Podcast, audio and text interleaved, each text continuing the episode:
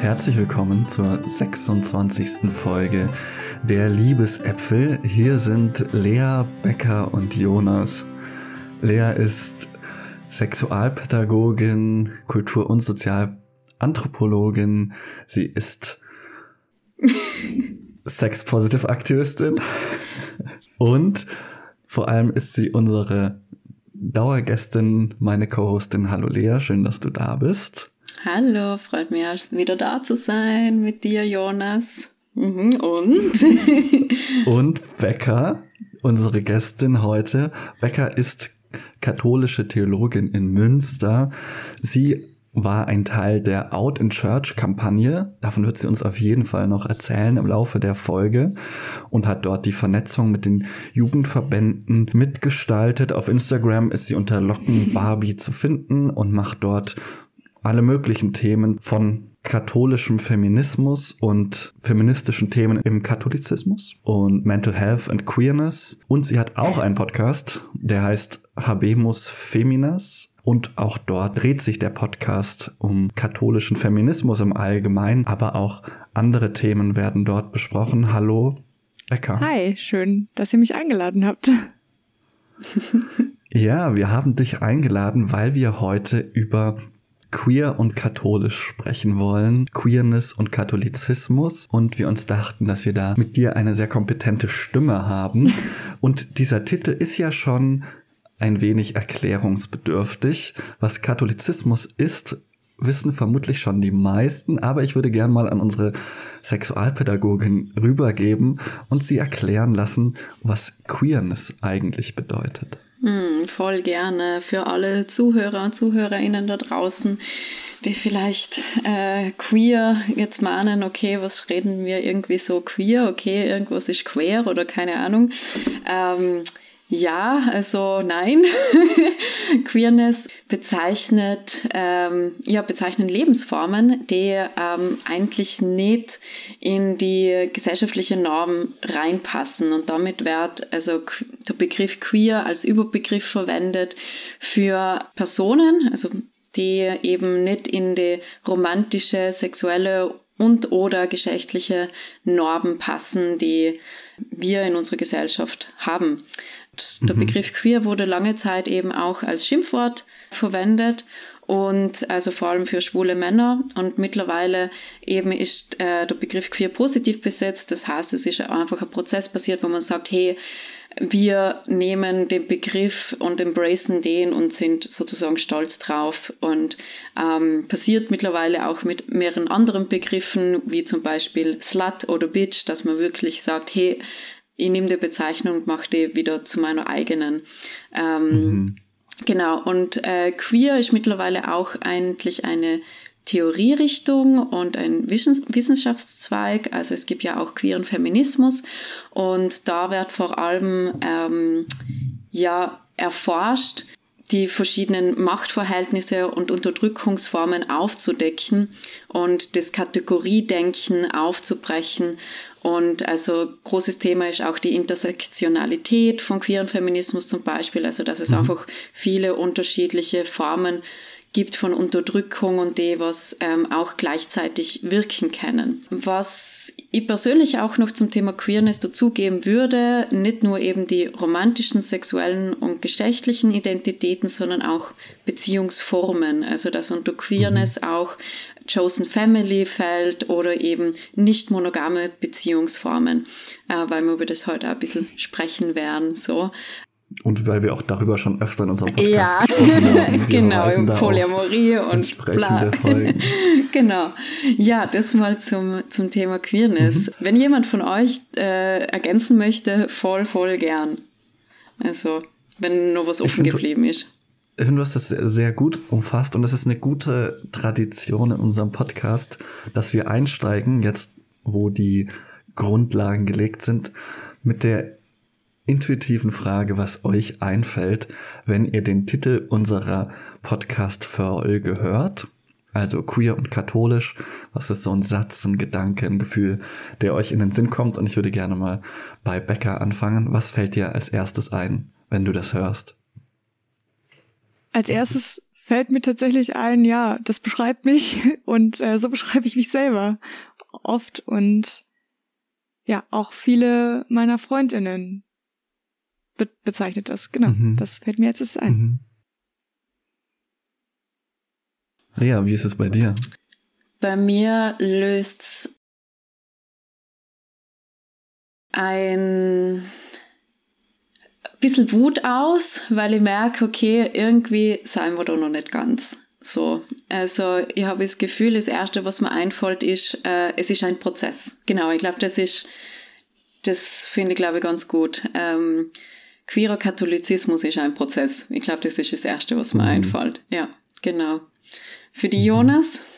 Mir fällt als erstes eigentlich eine Geschichte ein oder ein Bild, ein Gespräch, das ich mal geführt habe, wo mir sehr klar geworden ist, ganz praktisch, dass es sowas wie queeren Katholizismus gibt. Ich weiß nicht, ob ich das damals so bezeichnet hätte oder ob die Personen, die beteiligt waren, das so bezeichnet hätten. Aber ich war mal in einem Kloster eine Zeit lang, auch nicht ewig, aber war halt eine Weile und es war ein katholisches Kloster. Und da hatte ich die Gelegenheit mit einem homosexuellen evangelischen Pfarrer und einem ehemaligen katholischen Priester mich spät nachts bei einer Flasche Wein über Katholizismus und Queersein zu unterhalten. Und es war wahnsinnig spannend, weil es ist ja schon irgendwie relativ weit verbreitet, diese Einsicht oder das Wissen, dass es unter Priestern oder auch in klösterlichen Gemeinschaften Homosexualität gibt. Da werden jetzt die wenigsten aufhorchen und sagen, was, das habe ich ja noch nie gehört oder noch nie vermutet. Aber diese beiden haben mir aus sehr unterschiedlicher Perspektive zwei interessante Geschichten erzählt. Der eine, der evangelische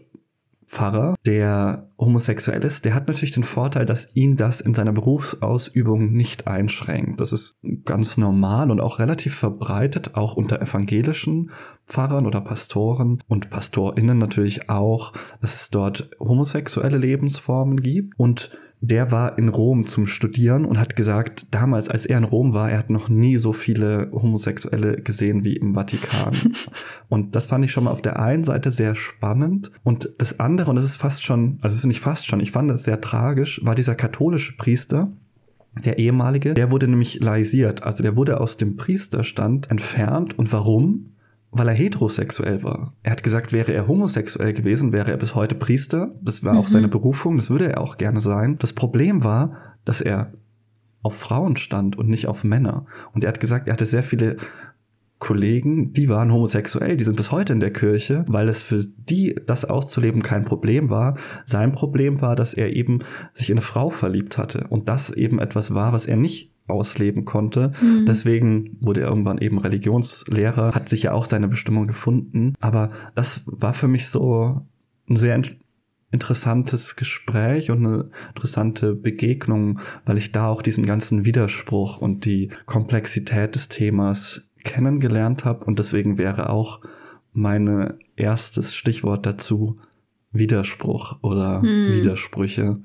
Ich weiß nicht, wie es euch damit geht. Ich habe ja jetzt schon eine persönliche Erfahrung geschildert. Wie ist es bei euch beiden? Habt ihr auch sowas erlebt wie queeren Katholizismus? Becker, bei dir bin ich mir sicher. Lea, was sind vielleicht auch deine Gedanken? Wer möchte von euch mal eure Perspektive auf den queeren Katholizismus mit uns teilen? Ich würde gern voll Becker gleich Wort geben, weil Becker ja ganz am Anfang jetzt schon gesagt hat, ja, queer, queer und katholisch, so würde ich mich beschreiben. Deswegen mhm. würde ich voll gern von dir mehr hören, Becker, wie das bei dir ausschaut. Ja, also ich kann dazu sagen, also ich habe äh, tatsächlich in der Vorbereitung ein Ja mit Fragezeichen, Ausrufezeichen erstmal mir dazu gedacht weil ich mir ziemlich sicher bin, es gibt einen queeren Katholizismus und aber das Gefühl habe, dass es am Anfang so eine Untergrunderfahrung war vor allem und auch eben noch in der gesamten Vorbereitung, zum Beispiel auf die Out in Church Kampagne, sich das krass gezeigt hat und sich auch nochmal für mich gezeigt hat, dass es einen queeren Katholizismus gibt, den ich gar nicht so greifen kann, den Generationen vor mir aufgebaut haben, weil es da einfach Netzwerke schon gab, die bestanden haben. und in denen Leute sich sehr schnell connected und mhm. gefunden haben. Und gleichzeitig finde ich es sowieso super faszinierend, wie schnell die der erste Impuls, den vor allem Jens äh, Ebrecht zum Sande mit rausgeschickt hat, sich verbreiten mhm. konnte und auch KommilitonInnen, FreundInnen und Bekannte von mir sich alle gegenseitig diese Nachricht zugespielt haben und gesagt haben, hey, ich weiß das von dir.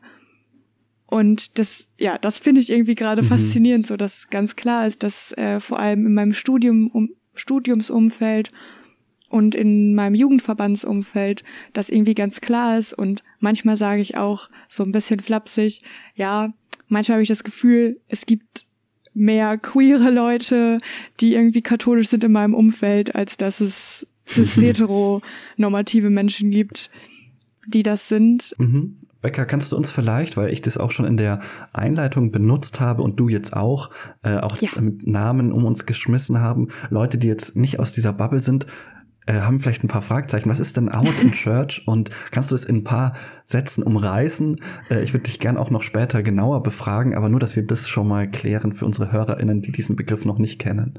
Ja, also Out in Church ist eine, ja, irgendwie Bewegung, ganz jetzt frei erstmal mhm. gesagt. Ähm, in, ja, das hat sich so ergeben, dass es ähm, das Act Out gab, was eine relativ große Kampagne war von SchauspielerInnen, die sich eben gemeinsam geoutet haben und ja so ein Massing Outing medienwirksam gestaltet haben.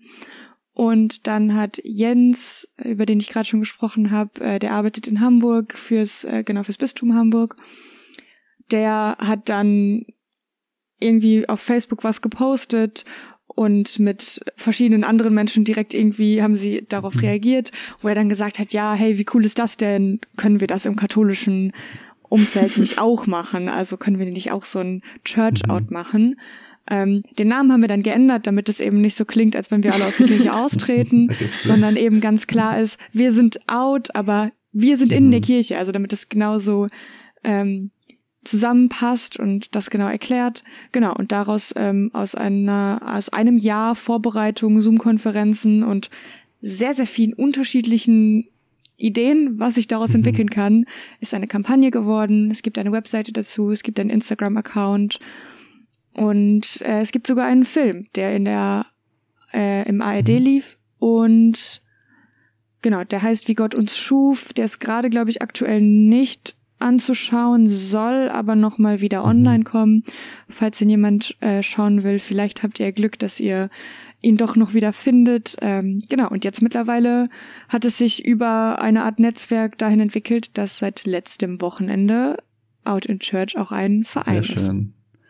Du hast, als du über deinen über queeren Feminismus geredet hast, gesagt, das ist etwas, was auch verbreitet ist in deinem Umfeld, dass es eher fast normal ist. Kannst du ein bisschen beschreiben, wie es ist, so als katholische Theologin in der katholischen Bubble, wenn man diesen Begriff benutzen möchte.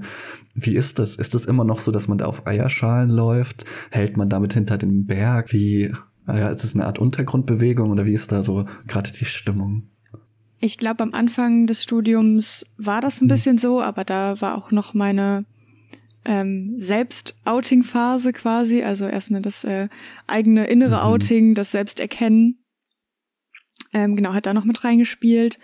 Und dann habe ich aber irgendwie relativ schnell mitbekommen und dann gab es irgendwie die witzige Situation, dass die der Fachschaftsvorstand äh, der Fachschaft katholischer Theologie in Münster mit vier Menschen besetzt war, die alle queer waren zu dem Zeitpunkt. Ähm, und ja, das war dann irgendwie, ich war auch in der Fachschaft und war da irgendwie mit bei und das war ganz lustig, wie plötzlich unsere halbe Fachschaft queer war und sich das einfach nochmal durch den Vorstand anders mhm. dargestellt hat, glaube ich. Also ich glaube, das war dann schon nochmal krass, ähm, und das waren auch einige Leute, die das jetzt nicht super geheim gehalten mhm. haben für sich.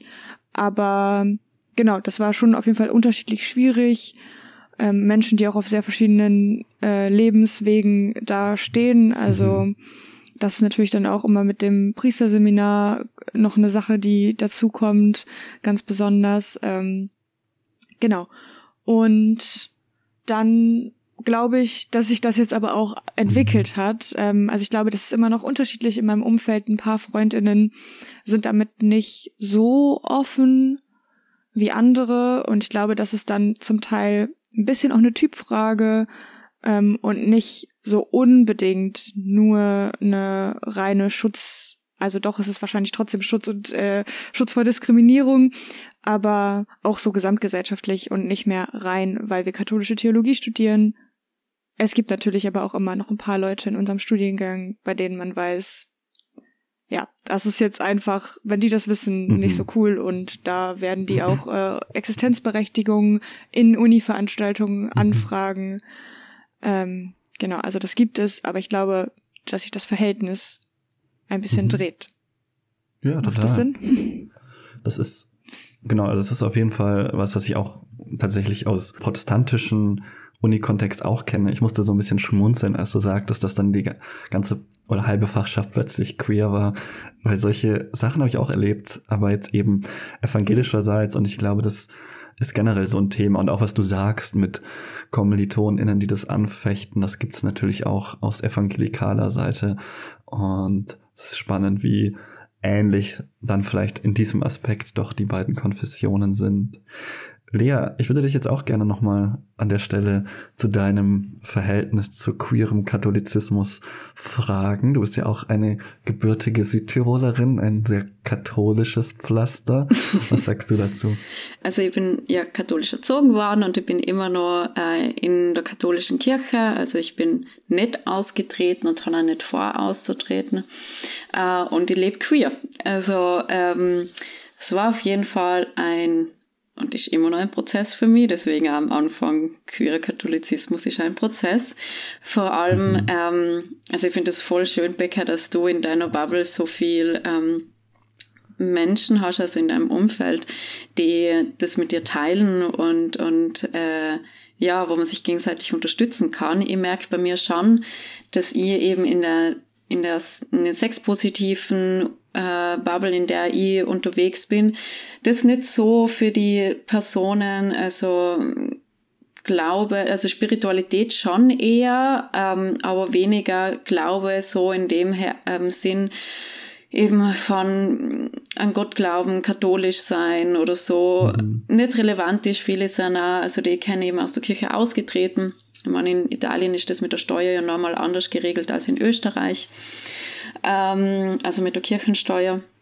Genau. Ähm, und für mich hat der Prozess so ungefähr vor eineinhalb Jahren angefangen, also eigentlich auch inspiriert durch unseren Podcast, Jonas, dass sie mehr und mhm. mehr angefangen haben, mich wieder mit dem Katholizismus auseinanderzusetzen und mit dem, wie ich mhm. aufgewachsen bin, also was mir da mitgegeben worden ist, weil es ist Teil von mir, ich bin mit dem aufgewachsen und ich möchte es auch nicht verleugnen und mhm. haben für mich halt geschaut, okay, wie kann ich meine Lebensweise, also meine Queerness, also ich lebe ja nicht monogam und äh, sexuelle Orientierung ist immer sehr fluide, da ich jetzt einfach mal bezeichnen. mhm. ähm, und ja, wie ich das einfach damit verbinden konnte und äh, reframen. Und ich habe angefangen, äh, wieder zu beten und habe angefangen, das Vater Unser zu beten, wobei dann das abgeändert haben, mal in Vater und Mutter Unser, weil mir das gestört hat, dass da nur eine männliche Person mhm. angeredet wird. Ähm, und dann habe ich mir gedacht, okay, Vater und Mutter Unser ist halt auch wieder jetzt in dem binären System drinnen und ganz fühlt sich das mhm. immer noch nicht für mich stimmig an und habe jetzt ähm, durch Zufall im Bücherregal ähm, von meiner Mama in einem Buch äh, Ausdruck von Aversion vom Vater Unser gefunden, ähm, das ähm, aus einer Aramäischen übersetzt ist und Aramäisch ist ja die Sprache, die der historische Jesus äh, gesprochen hat. Und mit dem, mit der Version von Vater Unser kann ich viel, viel mehr was anfangen, weil ähm, da nicht Personifizierung stattfindet. Also ähm, das klassische Vater Unser fängt ja an, Vater Unser, der du bist im Himmel. Und das Vater Unser, das was ich bete, fängt an mit O du atmendes Wunder in allem. So. Und äh, mit dem kann ich einfach viel mehr was anfangen und da hat auch meine Queerness Platz. Da geht's überhaupt nicht drum, eben, dass sie eine männliche Person anspricht oder eine weibliche Person, sondern eben mehr, ja, etwas Größeres, das, was mein Verstand vielleicht nicht greifen kann. Und, äh, und das hat dann nichts irgendwie mit, ähm, mit Sünde zu tun, das Gebet, sondern ähm, ja, also es wird, es, es ist viel für mich positiver aufgeladen. Und, äh, und da eben hat meine Queerness Platz, meine, ähm, äh, meine nicht monogame Lebensweise und versuche auch, also ich finde es immer ganz interessant, wenn ich in sexpositiven Kontexten bin und da meine Fessel-Workshops leite, ich ziehe oft bewusst äh, Ohrringe an, also meistens habe ich ein Ohrring an mit einem ähm, Jesuskreuz und ein Ohrring so mit ähm, also ich weiß gerade gar nicht, wie man das nennt, aber wo die kleinen Anhänger, wo meistens die Maria drauf ist. Also ich kriege die immer von meiner Oma geschenkt als Glücksbringer und trage das ganz oft und, äh, und krieg manchmal Reaktionen drauf und versuche halt damit so in meinem Umfeld ein bisschen, ähm, ja, ein bisschen nicht sehr äh, progressiv, aber so ein bisschen niederschwellig eben zu mir sozusagen in der Bubble auch zu outen, hey, ich mhm. glaube schon, bin aber auch queer so und dass das zusammengeht. Mhm. Genau, also so ja. lebe ich das halt und ähm, ja, bisschen, auch vielleicht ein bisschen aktivistisch, ja, in die Richtung, aber mehr so ein bisschen, ja. Ja, man, man ist ja irgendwie, finde ich, also mir geht es ja auch so, ich bin ja auch in solchen Kreisen unterwegs und es ist ja mittlerweile heute schon in ganz vielen Kontexten anrüchig, noch religiös zu sein mhm. oder sich noch irgendwie dazu zu bekennen und man ist sofort irgendwie auch in Frage gestellt. Und ja, wenn man queer als so ein bisschen quer zur Mainstream sieht, dann ist mittlerweile ja religiös sein eigentlich schon irgendwie eine queere Sache, weil man eben nicht mehr das macht, was eben ein Großteil der Leute macht. Man kann es natürlich nicht verallgemeinern, es kommt dann immer auch sehr drauf an, in was für einem Altersspektrum man sich befindet. Aber darüber habe ich schon auch nachgedacht, über dieses, ja, ist quasi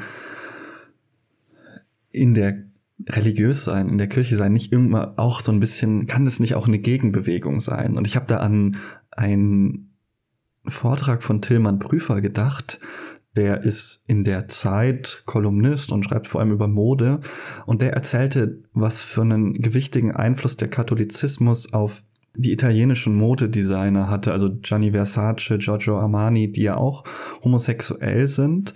Und der beschrieb das ganz eindrücklich für mich in diesem postfaschistischen Italien, wo eben auch Queer sein natürlich überhaupt keine Option war und man eine relativ normierte Gesellschaft hatte, wie das in meisten westlichen Ländern war, in Nachkriegszeiten. Und dort war die Kirche oder der Katholizismus eine ganz starke Inspiration für diese ähm, homosexuellen Männer in ihrer auch in biografischen Aussagen von ihnen, weil sie da quasi aus diesem, aus ihrem Umfeld, in dem sie nicht gewollt waren oder ihre Identität nicht ausleben konnten, sonntags entfliehen konnten. Und ich fand es so bezeichnend, weil er auch darauf hinwies, wenn man mal so einen Laufsteg vergleicht mit einem katholischen Gottesdienst, dann ist da durchaus Parallelen zu entdecken.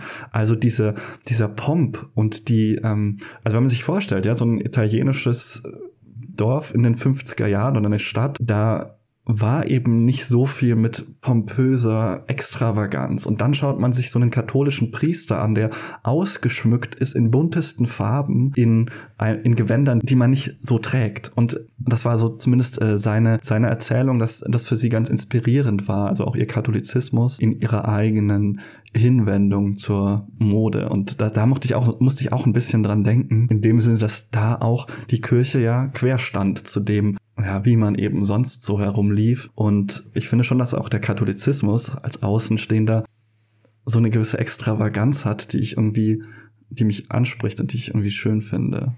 Ich habe gerade darüber mhm. nachgedacht, ob das immer so, also ich verstehe auf jeden Fall den Bezug und finde das richtig spannend, da mal einen anderen Bezug zu, mhm. zu hören auch.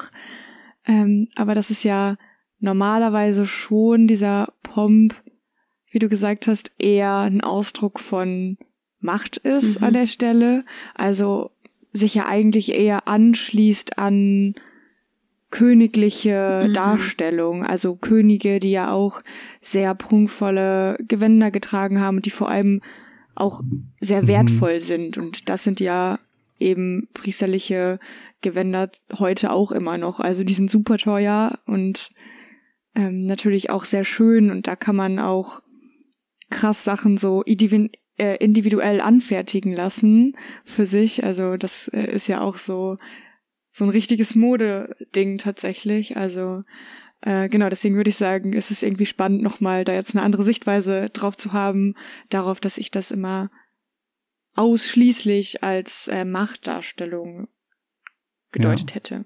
Ja, und das meinte ich auch am Anfang, als ich über Widerspruch sprach. Ne? Es ist immer beides, finde ich. Also gerade der Katholizismus in meiner Perspektive, den zerreißt es immer auch so ein bisschen zwischen einerseits so herrschaftlich royal und irgendwie auch geknüpft an Machterhaltung und trotzdem irgendwie auch querstehen zu wollen gegen die Welt. Das ist ja so ein ganz religiöser Gedanke zu sagen, wir wollen uns eben nicht wir eifern nicht für die Welt, sondern für ein kommendes Jerusalem oder wie auch immer man das dann biblisch ausdeuten müsste. Aber dieser dieser Widerspruch, ich glaube, den kann man auch nie ganz auflösen. Man hat sein eigenes Recht, sein eigenes Rechtssystem. Leute werden eben nicht der weltlichen Gerichtlichkeit überstellt, sondern schon seit Paulus der Gedanke, das wird in der Gemeinde geklärt. Und das haben wir bis heute in der kirchlichen Jurisdiktion, dass man sich eben gerade auch weigert, weltliche Gerichtsbarkeit einzulassen, was ganz schrecklich ist in all den äh, Missbrauchsfällen zum Beispiel oder ähm, sexualisierter Gewalt wäre vielleicht der bessere Ausdruck. Also das, das, diese Widersprüche, die ich irgendwie auch spannend finde und da, das würde mich auch irgendwie von euch nochmal interessieren. Erlebt ihr das selber auch im Katholizismus so oder ist das nur meine protestantische Außensicht? Hast du dazu Gedanken, Becker? Äh, also du meinst jetzt erstmal, ob äh, wir das so erleben, dass es Widersprüche Ja, also oder ist. wo ihr die, vielleicht diese Widersprüche auch erlebt. Äh, ich würde sagen, so ganz grundsätzlich, jetzt bei mir persönlich angefangen, gibt es da eigentlich keine Widersprüche. Also ich habe, ich würde eigentlich fast immer eher sagen, mein Glaube hat mich eher getragen in Zeiten von, ähm, wo ich mich sehr hinterfragt habe oder ähm, solche Sachen. Genau, natürlich ist es dann auch eine Zeit gewesen in der Jugend, wo es relativ typisch ist, dass äh, Jugendliche eben auch ein bisschen glaubensferner sind in der Zeit, ähm, auch gerade was irgendwie die Praxis angeht. Aber also in der Zeit, wo das dann natürlich auch anfängt, sich Identitätsfragen und Sexualitätsfragen dann auch mal zu stellen, nochmal neu. Äh, genau, also das kommt natürlich dazu, aber sonst würde ich sagen, dass ich mich eigentlich eher ähm, getragen gewusst habe und das gar nicht so richtig hinterfragt habe. Also natürlich ist mir ganz klar, dass ähm, Diskriminierung noch mal eine andere ist als als cis-hetero-Frau und das eher das Problem war, also äußere Verhältnisse auch immer noch das Problem sind.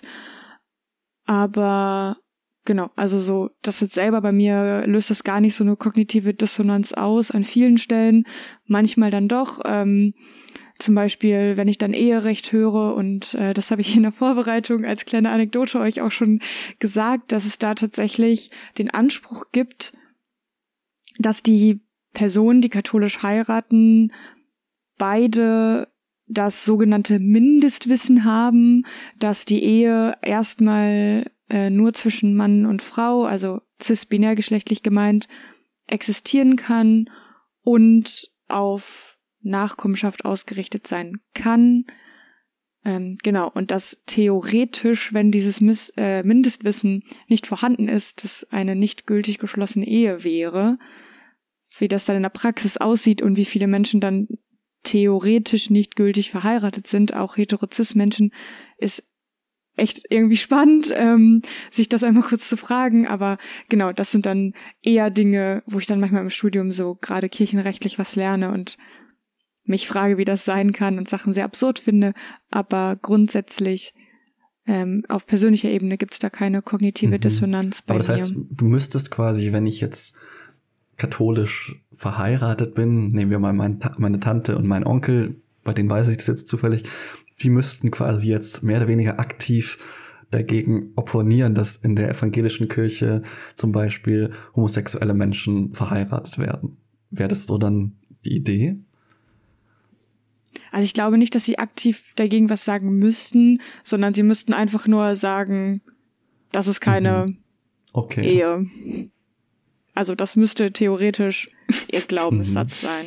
Ja, ich musste voll schmunzeln, weil das eben, wie du gesagt hast, Becker, dass das einfach absurd ist. So, ja, voll. Hm. Aber gleichzeitig kann man es ja dann rückwirkend auch nicht mehr auflösen. Also wenn jetzt jemand plötzlich der Gedanke ja, kommt, dann wird die Ehe nicht annulliert, oder? Ja, also das ist halt so ein bisschen das Problem an der Stelle, ähm, dass generell Eherecht im katholischen, also das, was wir in der Uni lernen, eigentlich ist, wie können wir Ehen auflösen und nicht, wie können, äh, wie werden Ehen tatsächlich geschlossen. Ähm, das ist so hauptsächlich die Idee ähm, der Veranstaltung, genau. Und da bin ich mir ziemlich sicher, wenn ich es richtig verstanden habe, dass es tatsächlich eine ungültige Ehe ist. Das heißt, sie musste gar nicht annulliert werden, weil sie mhm. einfach nie bestanden hat. Also ich weiß nicht genau, wie sich das entwickelt, wenn Menschen zum Zeitpunkt der Eheschließung das geglaubt haben und später nicht mehr. Das weiß ich jetzt nicht, aber wenn ich zum Zeitpunkt der Eheschließung das nicht so glaube, wie die katholische Kirche das von mir erwartet, dann ist es theoretisch eine Ehe, die eigentlich gar aber, nicht geschlossen aber wird. Aber immer vor der Kirche. Wie, wie ist denn das vor dem Staat? Also, weißt du das? Es ist in Deutschland sowieso ja so, dass man ins ja. Standesamt noch geht. Also, genau, das, ich hatte zwei verschiedene ja. ähm, Sachen schließe oder Ja, also, das? weil du ja gesagt hast, dass wenn zum Zeitpunkt der Eheschließung das nicht im Wissen war von den Personen, äh, die heiraten, äh, dass die Ehe eigentlich nie gültig war. Aber vor der Kirche ist die nie gültig gewesen. Also wenn man dann zum Standesamt geht und die habt das Wissen nicht, dann ist die Ehe natürlich gültig, oder? E also, ja. ja, klar, das ist ja einfach eine ganz, das ist ja auch ein anderer ja. Ehebegriff ja. eigentlich, ehrlich gesagt. Also äh, das ist ja auch eigentlich eher so ein ja, ja. steuerlicher äh, und ja genau auf anderer Ebene sich befindender ja. äh, Begriff. Genau, deswegen, äh, das ist natürlich äh, gar kein Problem, weil man die ja sowieso mhm. nochmal extra schließt. Aber genau, aber die kirchliche Ehe eben äh, dann theoretisch gar nicht besteht. Das ist manchmal praktisch, wenn man sich dann scheiden lässt und dann neu heiraten will, dann sagt die Kirche, ja, ja, die erste Ehe hat ja gar nicht bestanden, weil äh, die Partnerin nämlich der Meinung ist, dass es queere Menschen gibt ähm, und dass die heiraten dürften. Äh, und, also, ne, das ähm, dann könnte das sein, dass man dann im Nachhinein mit solchen Tricks, in Anführungszeichen, äh, ja, eben über Annulationen reden kann, beziehungsweise eben in Frage stellen kann, ob, die, ob es diese Ehe überhaupt ja, gegeben hat. Ja. Super spannend, danke fürs, fürs Aufklären. so. Das wusste ich noch gar nicht. So, ja. Aber wir haben uns ja in der Vorbereitung auch dann ein bisschen damit auseinandergesetzt, dass ähm, ja, das Katholizismus, also na, dass eben queere Identitäten eigentlich vielleicht eine Bedrohung für den Katholizismus sein könnten. Also warum die Angst da ist vor queeren Identitäten. Und ich meine, jetzt wo wir bei äh, Ehe sein und so, also das, was ich mir dabei gedacht habe, war auch, dass einfach durch queere Identitäten auch das Ehebild eben einfach hinterfragt wird und das klassische Familienbild. Und ähm, arbeite ja im Museum für Verhütung und Schwangerschaftsabbruch, mache da ja manchmal Führungen.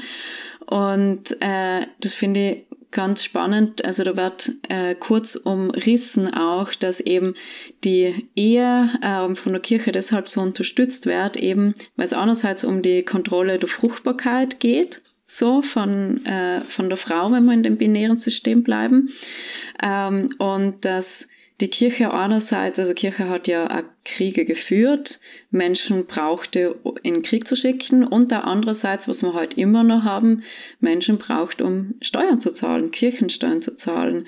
So und, ähm, und da geht's eben darum, so viel wie möglich Kinder produzieren, so dass Nachkommen kommen und dass eben die Institution Kirche weiter bestehen kann auf die Art und Weise. Und das fand ich super spannend, eben in dem Museum so wirklich ja, ähm, so klar zu erfahren, weil man rechnet, wow, okay, krass. Also klar, Staat kontrolliert da gern auf die Fruchtbarkeit, braucht ja auch sozusagen unter Anführungszeichen Kanonenfutter, aber dass da eben auch die Kirche ähm, die Finger mit im Spiel hat.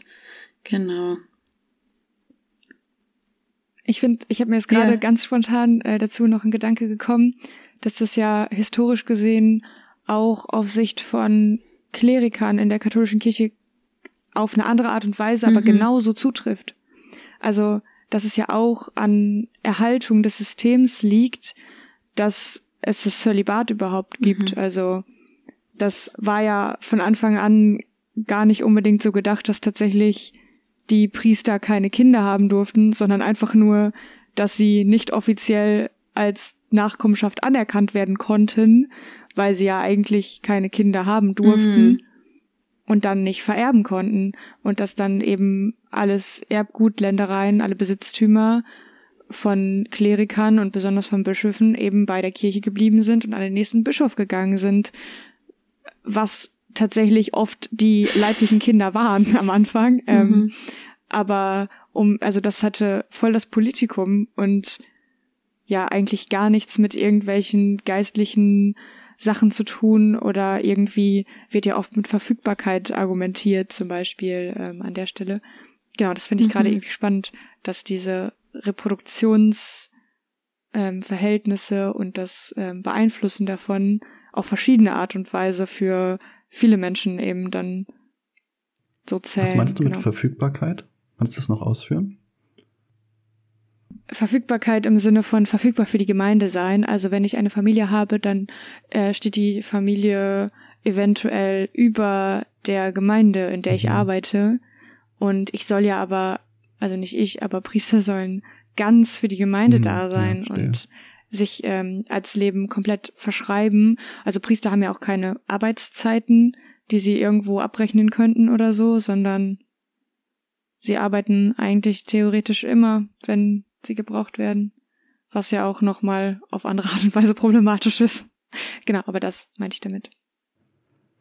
Ja, das ist, also ich gebe euch da auch absolut recht. Das hat natürlich auch immer was mit Machterhalt zu tun. Ich würde aber immer auch sagen, es ist auch beides. Also man wird auch dem Phänomen nicht gerecht, wenn man eben sagt, das wäre quasi nur ein Kalkül aus oder nur ein taktisches oder ein ökonomisches Kalkül. Ich glaube, das ist halt, das macht es immer so verworren dass es eben nicht immer auseinanderzuhalten ist. Also die Argumente für solche Nachkommenschaft waren jetzt nicht nur, aber eben auch welche, die solchem Kalkül, also denen solches Kalkül zugrunde lag, also eine Verfügbarkeit oder was jetzt auch Lea du meintest, dass man die Institution am Leben halten wollte. Trotzdem würde ich immer sagen, dass die Leute, die dann am Ende drin waren, vermutlich schon sehr überzeugt auch von dem äh, religiösen Inhalt dessen waren, was sie da predigten.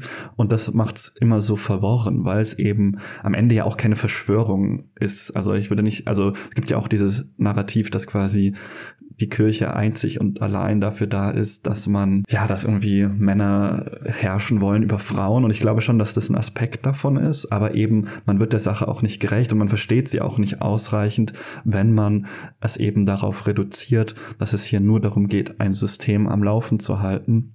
Und deswegen ist es immer beides. Und auch diese Trennung von Staat und Kirche ist ja, lange Zeit gab es die überhaupt nicht. Und in Gänze kann es sie auch niemals geben, weil natürlich StaatsbürgerInnen, also religiöse Menschen immer auch StaatsbürgerInnen sind. Deswegen muss Staat und Kirche immer auch interagieren. Und deswegen kann man auch nie sagen, man könnte das vollkommen trennen, weil es eben als weil wir alle StaatsbürgerInnen sind und damit auch dem Recht unserer Demokratie untergeordnet sind und man immer ein Verhältnis finden muss von Kirche und Staat. Und ich glaube, das macht es eben, ja, wie ich am Anfang schon meinte, so widersprüchlich und verworren manchmal. Ich glaube, da sind auch wieder historische Kontexte super mhm. wichtig. Bei dem, was du sagst, dass es eben nicht nur aus bösem, in Anführungszeichen, Kalkül heraus entstanden ist, weil es eben natürlich zu einem, also am Anfang des Christentums super sinnvoll war, Monogamie als Grundsatz ja. zu legen. Also das hat einfach Leben gerettet, weil Frauen die Sicherheit hatten, dass da ein Mann ist, der sie eigentlich gar nicht verlassen kann und sie dann nicht mit den Kindern alleine sind, was ja Tod bedeutet hätte für die Frau oder für die Person und das Kind. Und ähm, genau, also das natürlich auch damit zusammenhängt, dass es einfach auch ein Sicherheitsaspekt war, als es entstanden ist. Also das macht gesellschaftlich schon Sinn, aber natürlich verändert sich die Gesellschaft und dann müssen sich solche Systeme auch mit verändern, was ja dann eher das Problem ist. Und ähm, was mir auch noch eingefallen ist, ich glaube auch gar nicht, dass es immer nur ein Kalkül ist von Machterhaltung, sondern dass das innerliegende Reflexe sind bei Einzelpersonen tatsächlich. Also wenn Menschen erstmal bestimmte Dinge zum ersten Mal hören und hören, du bist schuld daran oder du unterdrückst Menschen, der erste Reflex ist natürlich, das von sich zu schieben und zu sagen, mhm. stimmt nicht.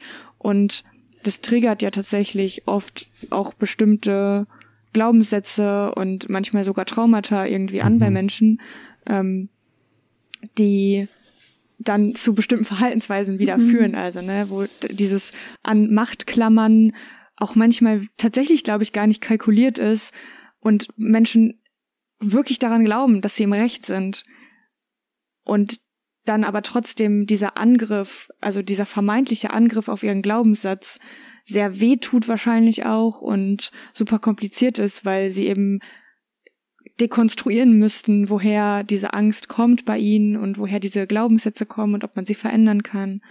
Ähm, genau, ich glaube, das macht auch auf psychologischer Ebene manchmal mhm. sehr Angst. Ja, und ich glaube, das ist sehr richtig, wie du das beschreibst. Es gibt ja dieses, diese geschichtsphilosophische Frage, machen eigentlich Menschen Geschichte oder machen Umstände Geschichte? Das ist so eine auch bis heute viel diskutierte Frage, ja. War Kohl ein einflussreicher Politiker oder musste Kohl halt reagieren, wie seine Umstände waren? Das ist so eine Grundsatzfrage. Und ich würde aber sagen, wenn man sich das kirchenhistorisch anschaut, ich muss gerade bei diesem Thema Angst vor queeren Identitäten und vor allem auch Lebensformen schon immer auch ein bisschen an Johannes Paul II. denken, diesen polnischen Papst, der eben sehr stark erlebt hat, was ähm, real existierender Sozialismus oder Kommunismus bedeuten kann und der auch aus dieser persönlichen Erfahrung heraus in einer Zeit, wo zum Beispiel in Deutschland im Katholizismus sehr viel die Befreiung auch der 68er zumindest zaghaft angefangen wurde zu integrieren, auch einen gewissen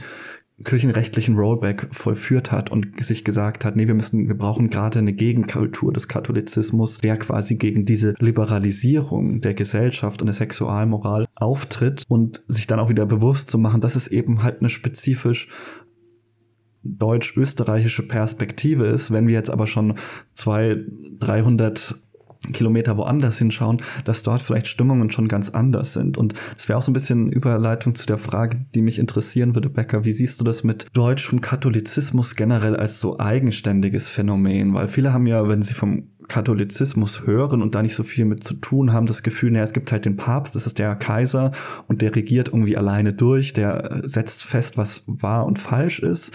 Da gibt's ja auch kirchenrechtlich gewisse Präzedenzen für, aber die Realität ist doch noch ein bisschen anders, oder? Kannst du das ein bisschen reinnehmen? Vielleicht auch, wie das ist, so von, ja, wie diese ganze Diskrepanz auch von Katholizismus weltweit zu beurteilen ist und genau. Also ich würde auf jeden Fall erstmal sagen, dass im deutschen Katholizismus ähm, wahrscheinlich auch im deutsch-österreichischen Katholizismus so die Autorität des Papstes nicht mehr so eine mhm. Rolle spielt. Also, und ich würde da vielleicht sogar tatsächlich, ich weiß nicht, vielleicht auch nicht so eine große Rolle, aber eine Rolle der Wissenschaft zuschreiben, die so existiert, wie sie das tut, weil es eben an staatlichen Unis gelehrt wird, Theologie. Das ist in den meisten Ländern nicht so und da Ergebnisse dann manchmal tatsächlich, glaube ich, oder Forschung anders betrieben werden kann, weil noch ein bisschen anderer Stu äh, Schutz dabei ist. Genau, also das ist, glaube ich, ein Teil und dann ja einfach sehr viele andere Dinge noch ähm, äh, gesellschaftlicher Art, die irgendwie dazugehören an äh, Sozialisierung, die auf jeden Fall dazu geführt haben, dass die Autorität des Papstes gar nicht mehr so groß ist und ähm, Menschen eben einfach, also das ist ganz normal zu sagen, ja, das, was der Papst sagt, ist Quatsch. Und da gibt es Kulturen, da ist es nicht normal und da wäre das richtig schlimm, wenn das jemand sagen würde. Da würden alle einem sofort äh, das Katholischsein absprechen. Das habe ich auch erlebt, selber nicht ganz so doll, eine Freundin von mir, aber ähm, wirklich unmittelbar, als sie auf einem katholischen Pfadfinder ähm, auf einer Versammlung war, genau. Und da hat sie tatsächlich das erlebt, dass Menschen ihr das katholisch sein aufgrund solcher Dinge, also auf, äh, zum Beispiel auch so, also bestimmte Sachen, die Beichte betreffen zum Beispiel, also das einfach, ich kenne keine Menschen, die regelmäßig beichten gehen, bevor sie die Eucharistie empfangen. Das scheint in anderen Ländern super normal zu sein, auch in europäischen Ländern. Und das ist natürlich jetzt ein anderes Beispiel, aber zählt in eine Richtung, würde ich sagen, ähm, die auch mit der Autorität des Papstes zusammenhängt. Genau, ich glaube, dass es weltkirchlich eine größere Rolle spielt, als es das in Deutschland tut und die Probleme von so Anerkennung des synodalen Weges und so mhm. auch nochmal deutlich zeigen kann. Ähm, andere Länder finden das richtig krass, dass sich überhaupt deutsche TheologInnen und äh, interessierte LeihInnen mhm. das trauen, diesen synodalen Weg zu machen. Also das ist richtig Leute, heftig. Die den Begriff nicht kennen? Ja, äh, ja, kann ich. Genau, der synodale Weg ist ja so ein Reformprozess in der katholischen Kirche, ähm, basiert auf der äh, sogenannten MHG-Studie, also die Studie, die sexualisierte Gewalt in der katholischen Kirche in Deutschland untersucht hat. Ähm, genau, also mittlerweile ist so ein bisschen das Bewusstsein für geistliche Gewalt auch mit da drin, aber diese Studie hat sexualisierte Gewalt ähm, untersucht. Darauf basierend wurde sich gesagt, okay, das Zentralkomitee deutscher Katholikinnen und die Bischofskonferenz haben zusammen beschlossen, einen Weg zu beschreiten, einen Reformprozess, auch ähm, andere Leihinnen eben aus dem ähm, Zentralkomitee zum Beispiel und auch aus Jugendverbänden sind ein paar Leute dabei, mit reinzuholen, TheologInnen ähm, mit einzuladen und alle verschiedenen Berufsgruppen ähm, irgendwie abzubilden in diesem Prozess. Genau, das, äh, da gibt es verschiedene VertreterInnen und da gibt es dann verschiedene Themen, die irgendwie an so Progressivität arbeiten. Also es gibt die Fragen zum Beispiel nach priesterlicher Sexualität und Lebensführung und ähm, dann zum Beispiel Frauen und Ordination, also Weihe, ähm, also das Frauenpriestertum kurz gesagt, ähm, wo dann natürlich auch die Meinungen auseinandergehen, ob es nur um Frauen oder um alle nicht männlichen Menschen gehen soll. Genau, also das jetzt als zwei Beispiele. Es gibt ähm, vier so große Themen an der Stelle, aber sehr, sehr wichtig ist auch, es wurde nicht gegründet, um diese Themen zu behandeln, sondern gegründet, um sexualisierte Gewalt strukturell anzuschauen und zu bearbeiten, was sich an der Hierarchie, an der Struktur, ähm, einem System der Kirche, an, dem, an der Institution ändern muss, ähm, weil es ja einfach Bedingungen gibt, die Missbrauch mhm. begünstigen. Und aufgrund der Studie warst du genau. zufällig, ob mittlerweile Veränderungen auch gemacht werden, so wirklich aktiv? Also gerade geht es eher darum, dass die meisten Bischöfe sagen, wir müssen erstmal diesen Prozess zu Ende bekommen, den synodalen Weg, eine Versammlung wird es noch geben und dann wird, glaube ich, sehr, sehr wichtig sein oder dann werden alle Augen so auf die Bischöfe gerichtet, weil ganz klar ist, einige Bischöfe werden davon nichts umsetzen, von den Dingen, die da beschlossen werden. Ähm, also einige Bistümer werden da auf jeden Fall nichts ändern. Es gibt einige, da ist es möglich.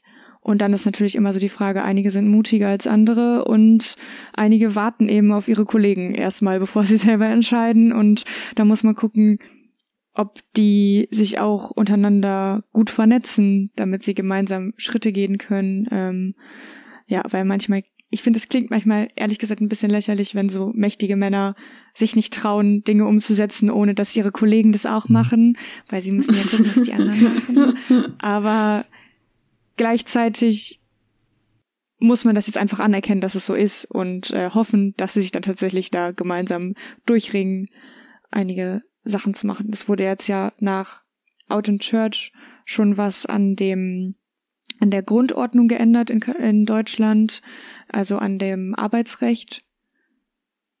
Genau, also da gibt es diese eine Änderung gibt es schon mal. Ähm, da geht es aber dann auch eher darum, wie fragen wir Leute, also dürfen wir Leute noch nach ihren persönlichen Lebensführungen, nach ihren Liebes- und sexual, sexuellen Beziehungen fragen, ähm, bevor wir sie einstellen oder wenn wir sie schon eingestellt haben.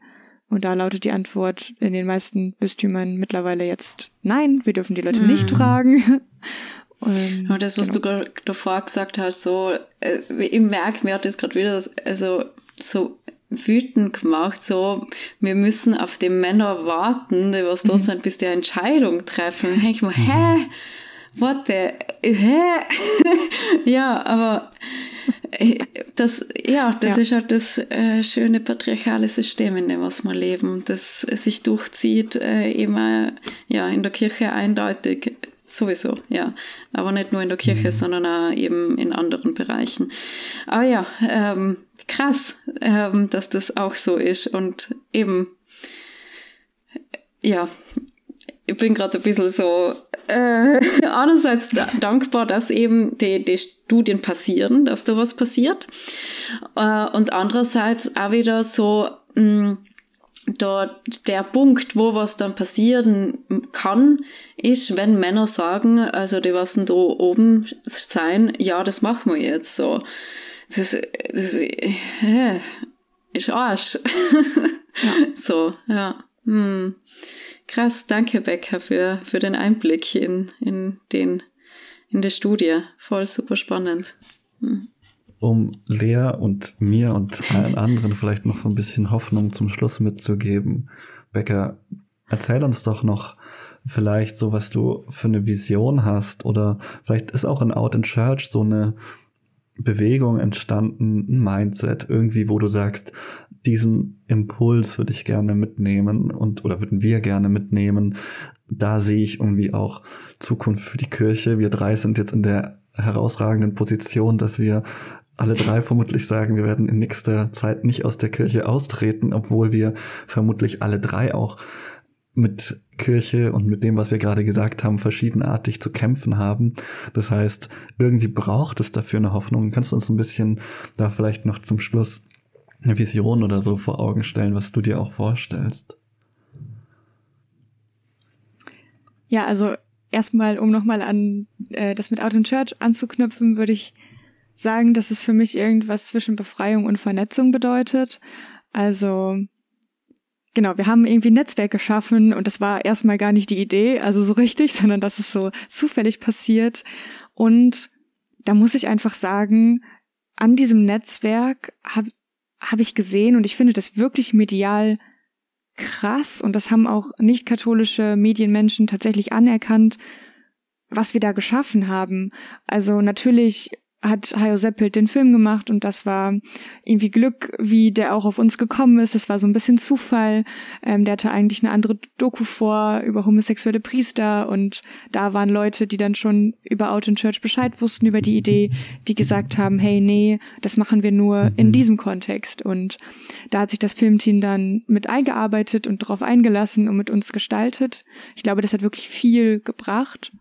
Gleichzeitig muss man einfach sehen, wie viele Leute ehrenamtlich da reingesteckt haben und daran gearbeitet haben und wie Leute von uns auch vernetzt sind. Also wir hatten so unfassbar viele Menschen, die irgendwelche Medienmenschen kannten, die sie vorher informiert haben und wo in welche Netzwerke wir das alle gestreut haben. Also du hattest ganz am Anfang auch gesagt, dass ich da vor allem auch ein bisschen versucht habe, Vernetzung zu übernehmen.